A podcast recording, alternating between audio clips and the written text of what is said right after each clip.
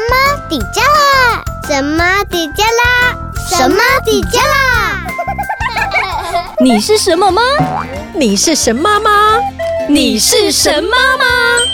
大家好，我是恩恩妈妈，我是一个魔法妈妈，因为在我的生活当中，每天都可以给孩子不同的惊喜。不管你是神妈妈，让我们一起当神妈。Hello，大家好，我是陆佳，我是莎拉。那个好奇心啊和观察力是与天俱来的能力。嗯、那为什么越小的孩子呢，越能观察到大人看不到的细微之处？在孩子的思考脉络里，其实有很多生活中精彩的地方。嗯所以他们的小脑袋瓜啊，永远就是充满各种天马行空的想象。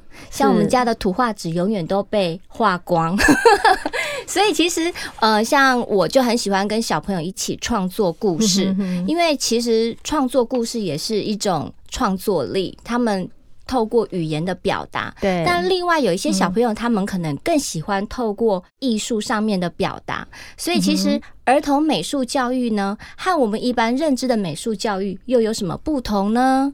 所以呢，我们今天邀请到呃最重视孩子创造力的杨妹妹老师。呃，其实老师也是一位我心里非常欣赏的一位艺术家。嗯。嗯我稍微来介绍一下老师的资历哈，呃，杨老师他是高师大跨领域艺术研究所的硕士，那也是高雄市妇幼馆亲子活动讲师，啊，也是儿福馆绘本美术讲师，高雄市阅读推广协会绘本故事讲师，那也是杨妹妹儿童画室的儿童艺术创作讲师。我们来欢迎杨妹妹老师，欢迎大家好，我是杨妹妹老师。对，杨妹妹老师呢，其实就是瑶瑶的美术创作的启蒙老师。嗯、那其实瑶瑶跟着杨妹妹老师已经呃大概学习了四五年的时间。对，所以呃，如果你问我瑶瑶为什么这么喜欢收集纸箱，然后捡路上的落叶果实，哎、嗯欸，这个都是杨妹妹老师的熏陶。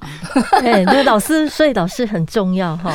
对对对对，我们来让杨妹妹老师来讲一下，就是说，哎、欸，为什么孩子的艺术创作是要从这些素材里面来取得的。嗯嗯。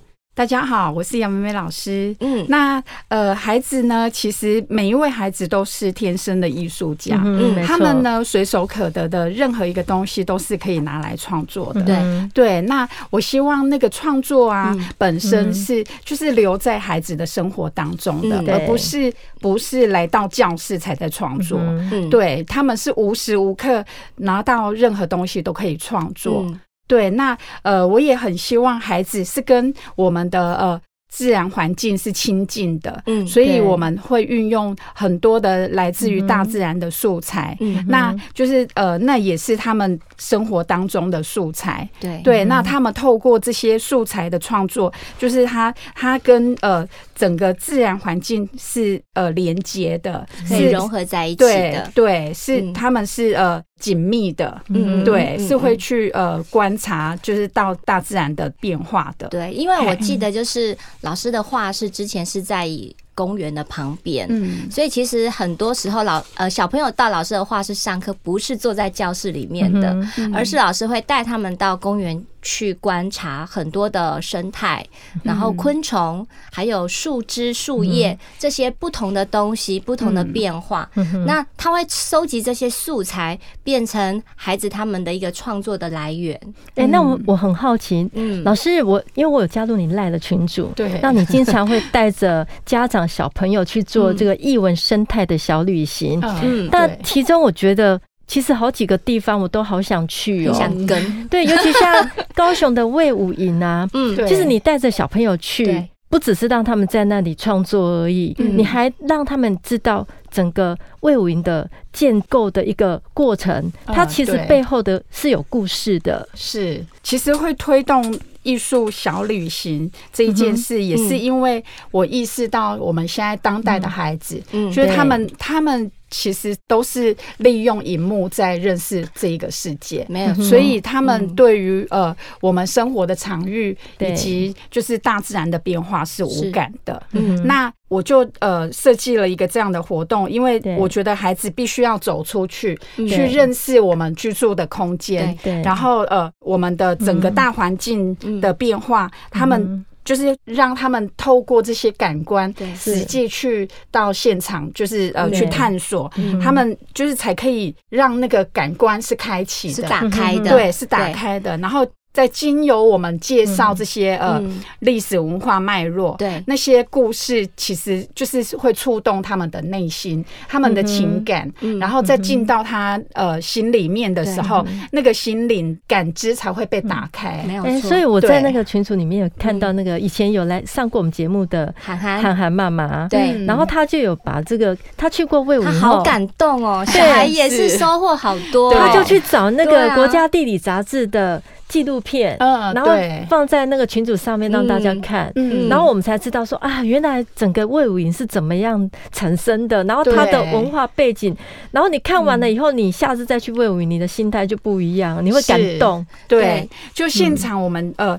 我们那一次带的几个孩子去，然后包含涵涵的爸爸也有在现场，对，对，那他们就是其实都说我们已经来过好几次了，没错，我们也是，我们都我们常来啊，然后。但是经过我们的介绍导览，对。对，然后加上就是魏武营建造的那整个历史的的故事，对。对，那就是孩子他们，然后在在眼前看到这一栋那一栋建筑的，就是每一个每一个细节，他们其实是很感动的。然后涵涵爸爸那一那一段纪录片片，其实就是涵涵爸爸去找出来的，在当下他就一直跟我分享，他觉得以他。营造的背景，他看到这一栋建筑，他觉得很震撼。嗯，因为他他看到那一个就是每一片的那一个功法，他觉得太不可思议了。对，对他他是是有被触动的。对，而且魏武营对孩子来讲，他们。以前魏武营是什么样的地方？嗯、因为他们现在只是看到，对，这是一个国家艺术中心，是，可是他们不晓得魏武营以前其实就是一个训练士兵的地方。对，那其实呃，它还有保留了一些砖墙，还有那个、嗯、呃军舍，对，就是在整片公园的。环境里面，它其实是占地面积很大，嗯、除了那个建筑物以外，它其实就是整个融合在一起了。对，嗯，其实我觉得非常的感动哎。其实还有一个地方，我觉得也蛮经典的，就是呃，老师带着小朋友们去探讨那个蜜蜂。对，他说世界上唯一呃可以制造人类食品的昆虫就是蜜蜂。对，嗯，而且呢，呃，哎，是在屏东的呃那一个活动是在六龟，嗯，对，那就是正好我就我也认识六龟那一个就是在研究蜜蜂的老师，嗯嗯，那那一位老师他其实他其实并不是在养蜜蜂生产蜂蜜，而是他就是。在研究就是气候变迁下蜜蜂的活动状态。对对，那我觉得，我觉得呃。蜜蜂跟我们人类有那么大的密切关系，是对，那就是，但是我们是对它是陌生的。然后孩子看到蜜蜂是会尖叫吗？对，尖叫。所以他们是逃跑的。他们在现场还有去看那个他们怎么捕蜂、养蜂、养蜂。呃，对他们就是现场，我们就是观察蜜蜂，他们他们的生态，嗯，然后他们是怎么去采蜜，然后怎么建造他们的家园。对对，那就是就是多多鸟老师，他也有跟我们分享，就是他说。当蜂蜜过剩的时候，蜜蜂他们会一直不断的盖房子。那那些房子对他们养蜂人家来说，那是违章建筑。对啊，对。然后他就有跟我们介绍，就是就是关于蜜蜂的生态。哦，好有趣啊！哎，可是你们他是白天去，可是为什么我们看到有些照片是夜晚？对，我这样讲，因为因为我们就是呃等待某种生物出现。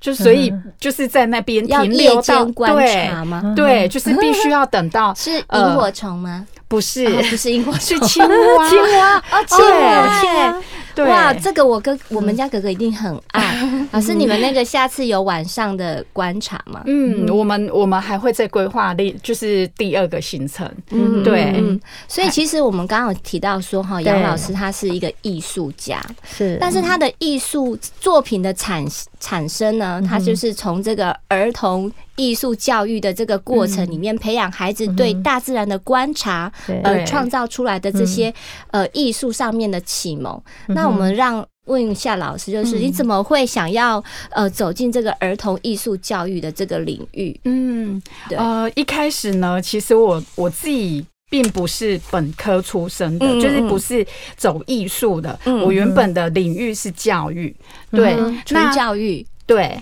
那呃，就是我在教育现场就发现，就是。呃，被孩子的的那个创作给吸引了，对。然后当我跟他们互动的时候，就觉得，哎，他们怎么可以这么有生命力？就是他们的他们的绘画是。就是充满生命力，是，然后是很自由的，是。对。那我就很想很想要了解这一个领域，所以呢，我就离开了教育现场，然后再进到学校去去念美术，是。对。那我就是想要去寻找这一个，就是。这一个这一份感动是怎么来的？嗯、我我可以补充一下，因为瑶瑶在曾经在杨梅梅老师教室上课、嗯。那其实在，在呃，就是我们几年前就是一直在探讨的空屋问题。嗯，对，那一阵子就是嗯，杨梅梅老师让孩子就是在一系列的过程里面去探讨空屋。一开始是在教室里面探讨空屋，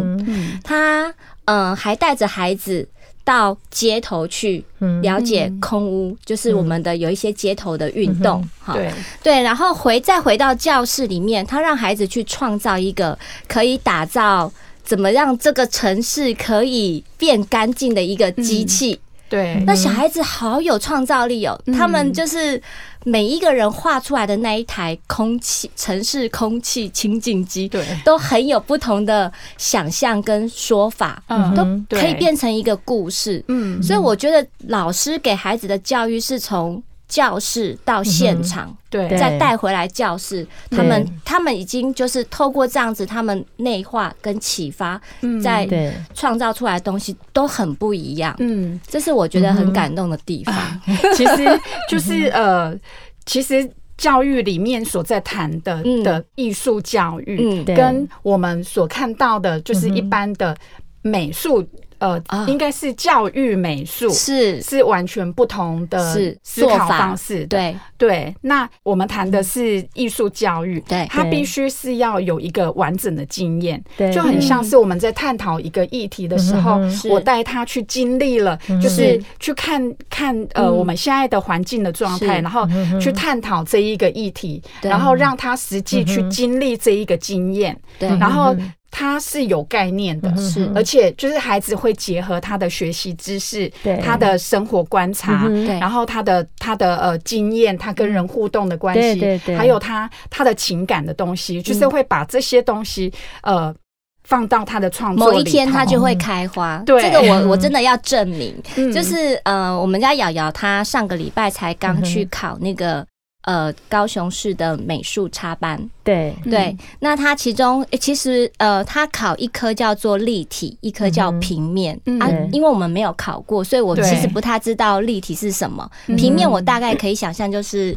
呃，画一张水彩画，对。对，然后我就去询问老师，杨、嗯、对杨梅梅老师，杨梅梅老师说，如果是立体创作的话，他就是要呃给孩子一一些素材，然后他自己要去做一些立体创作。嗯，那杨梅梅老师就说，哎，瑶瑶应该是没有问题，在我这边出去的孩子对立体创作没有问题，所以我后来就真的不管他那一块，我就是呃请杨梅梅老师帮我。介绍一个老师，就是做他帮他做那个呃平面的这个教学，加强。然后他真的考试哦，就真的都没有在做什么立体的东西，因为我在想他平常就很爱做了，对对。然后考出来就真的就是开花，就是他那个成绩很高，嗯，对。所以我会觉得说，其实有一天就是孩子会在某一个地方开花，对，很难说。所以老师，所以说哈，老师你呃，你有遇见很多拿奖项绘画的机器人？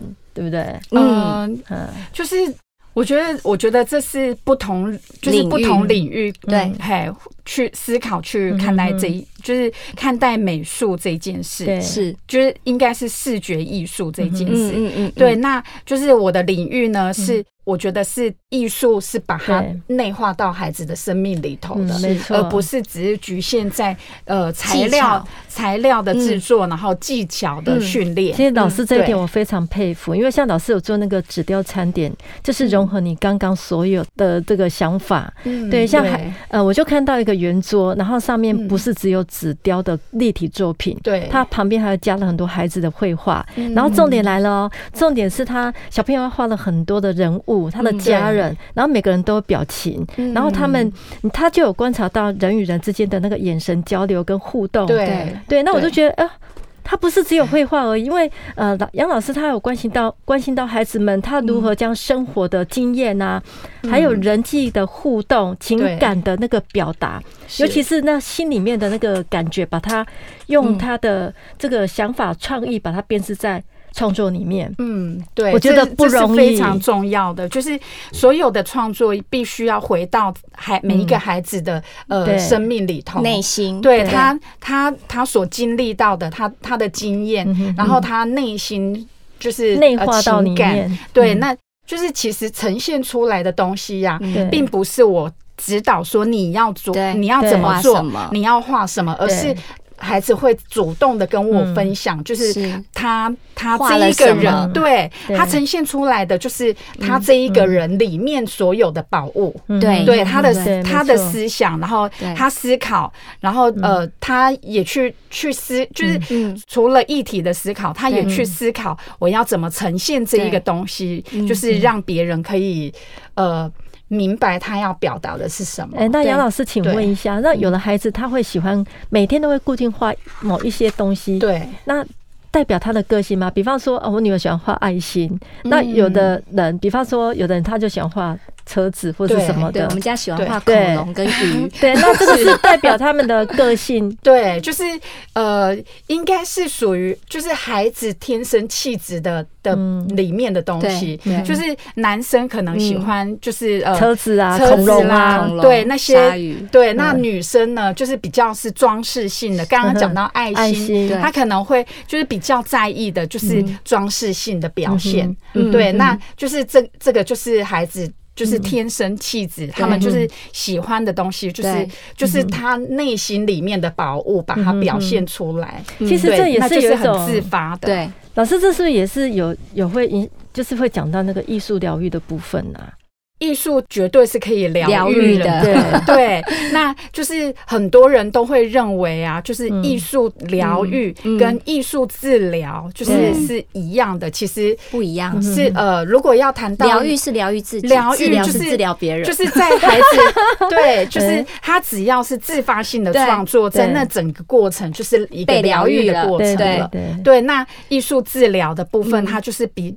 要呃被放在比较专业的心，就是呃心理的那智商的那种那一个层面去谈。对，哎，如果说像那个什么过比较静不下来过动儿那种小朋友，嗯。嗯，他是不是呃来做这个艺术啊？这个这个是要艺术疗愈还是要艺术治疗？对啊，这个 要请教老师。通常在那创作的当下，因为。很多人都会认定孩子就是呃注意力不集中啊，或者是就是呃过动啊，这些是一个好像病症。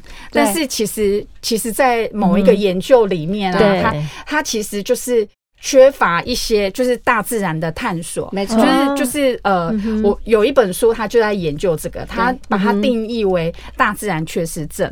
大自然缺失症，大自然缺失症，就是就是你要去外面跑动，对对对，就是这也是上次我们的医生有说，对不对？嗯，就是我们的生活空间已经被很多很多的建筑物给取代了，没错。然后就是呃，以至于他们很少机会可以去接触自然、大自然的东西，可以进到里面去探索。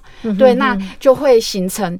我们看到的就是注意力不集中啊，然后然后被定义成那些症状的，其实其实有某些原因就是缺乏探索的经验。对，那当就是当他进到那个创作里头的时候，其实他是可以非常投入，就是把，因为他们脑袋瓜绝对是非常聪明的，就是很多很多东西在运作。嗯，那当他有可以，就是透过创作的这整个过程，可以让他去表达他他脑袋瓜想要表达的东西的时候，对，他们在那当下是非常投入的，是是静得下来的。对，就是你会 你会觉得你会忽略掉，就是那些呃，他他的问题呀，对。他的问题。对，其实我们妈妈从画作里面也可以看出孩子今天在想什么哈，他现在心情如何？嗯，对，孩子也会分享啦。对，孩子的表达是最直接的。对。对，所以其实我觉得说，嗯，其实，在美术教育的这个部分呢。像刚刚老师有提到说，呃，儿童美术教育，像创作是来自于内置的启发，对。可是就是说，我们比较大的，像呃，后来要国中啊、高中的这些美术教育，其实后来都会被。框架住，因为他们就要开始学素描、水彩技巧啊，考试也是考这个。是，那我自己的自身经验是，我们家哥哥真的是有经历这一段。对，他本来也是很爱创作的，嗯，但是他后来去上了那个画画补习班，不是杨梅梅老师的教室，不是老师的教室，是呃所谓的画画补习班，就是要学水彩、水墨，然后那个呃素描。那他们就是到了那个教室，就是让他们看一张图片，然后就开始画。哦，他就是照着画就被框住了。他对，他对我们家哥哥，他后来就跟我说，画画好无聊，因为他不想画。这就是我们最不愿意看到的，就是他本来喜欢画画的孩子，你后来走到变成他觉得画画很无趣了。他是要面对考试。对，为了考试而去做这件事情，所以我后来也不去强迫他做这件事情，我就让他跳脱去去跟他探讨他真的喜欢做什么。对，所以我觉得这种框架自次的东西真的是呃要要去改变这样子的教育方式。嗯，哎，所以老师老师你在你在教学时遇到的困难就是呃，你觉得？大家认知的不同的那个方向不同，对，你对这个有什么看法呢？呃，其实我觉得这应该要把它放两个不同的的态度去谈，就是就是可能你要去学习呃专业的美术，就是未来训练他走美术这一条路的路线，跟我在谈的这一个艺术教育是两个两件不同的事情，是，但是它又是可以呃。就是艺术教育呢，就是我在做的艺术教育，其实我们一直在养成孩子内在的那些丰富性，它其其实是可以放在任何一个领域里面去，我相信对去发挥的，对发挥。那就是刚刚瑶瑶妈妈讲到的，就是这一个美术的路线啊，对，其实它就是从西方的艺术脉络，好像就会就是就觉得。呃，美术要从临摹开始，是是，然后从素描，就是绘画的基础就是素描开始，对，那是一个非常就是比较专业训练美术的一条路，是。但是，就是呃，我觉得每一个家长或是孩子要去问自己，未来我就是要走这一条路吗？如果要走这一条路，那可能我们台湾现在的状态就是必须要从这些训练开始。但是，呃，如果以国国际现在国际当代艺术在谈呃艺术这件事，其实它已经打破了这这些技巧的框架了。他不再是在谈材料的呃制作的过程跟训练，而是它是在谈观念跟思维的东西。对，就那个观念跟思辨的那个能力是比较重要。就是你的一个，比如说你的一个装置艺术，或是你的一一个艺术作品，对，你想要表达的是什么？嗯，对。对，所以有时候我们去看一一些艺术创作，嗯，你会看不懂作家想要表达的是什么。你去看现在的当代艺术创作啊，就是其实都很少去强调技巧性的东西。对对，你你甚至会觉得很多现成物啊，都是拿现成的东西来装置。那这样子怎么去谈？技巧或是没错，艺术这一件事，其实要去了解是艺术家他想要创作的一个背景是什么？对对。对，他会有一个脉络，是。那要去了解这个东西，而不是说一幅画出来，哇，好好棒哦，画的好好看哦。对，其实不一定要得到这种这种所谓的赞美跟掌声，才是真的是一个艺术品。对，因为现在的照相技术已经都取代了我们，没错，没错，没错，对，所以你画的再高超，然后对，再就是再厉害，就是都比不上。照相技术，没错。那老师，我顺便问你一下，那高雄市以前国父纪念馆现在是在哪？因为这个老师的艺文生态小旅行，他有带着大家去跟着我们小旅行，对，我们一定要去。对，那个老师有很多艺文生态的小旅行。对，那因为五月份因为呃疫情的关系，所以会稍微缓缓下停，呃停呃没有，我们还是照常。对，我们就是每每两个礼拜一次，就是会带着孩子在呃我们的城市小旅行。嗯，对，那目的也是就是要。去开启孩子的感知，嗯、对，然后借由我们实际踏查，嗯、就是呃探索，嗯、那让孩子就是对对于我们城市的呃历史脉络啊、文化这些，就是有更深刻的的的理解。对。啊，我们每天经过那些地方都不知道到底它背后的故事。其实我很喜欢这样，嗯，对，所以其实呃。我们会在这一集的节目的下面留下老师的那个粉丝专业，对对，让有兴趣的家长可以透过杨梅梅老师的儿童画室去了解这方面的儿童的城市艺术之旅。对，他可以去那个。杨老师的粉丝页里面去旅行一下，对。对，你会有很多的感动跟兴趣。记录。嗯，对。那我们今天谢谢杨梅梅老师来跟我们分享这么多有关于城市艺术，而且还有就是儿童美术教育的这个部分。对。对，谢谢老师，谢谢老师，谢谢大家。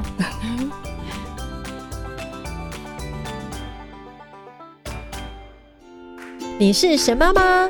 欢迎用手机录下声音，分享你是什么吗？从神妈底加了脸书私讯声音档给我们，就有机会在节目片头出现哦。也欢迎到节目脸书按赞、留言加分享。每个礼拜四上午九点上架，欢迎大家订阅关注我们哦。拜拜。您的宝贝还在东摸西摸，超无聊吗？快来收听莎拉的故事森林。每周三晚上六点更新，让莎拉用故事陪伴孩子，让荣誉姐姐敲开孩子的内心世界。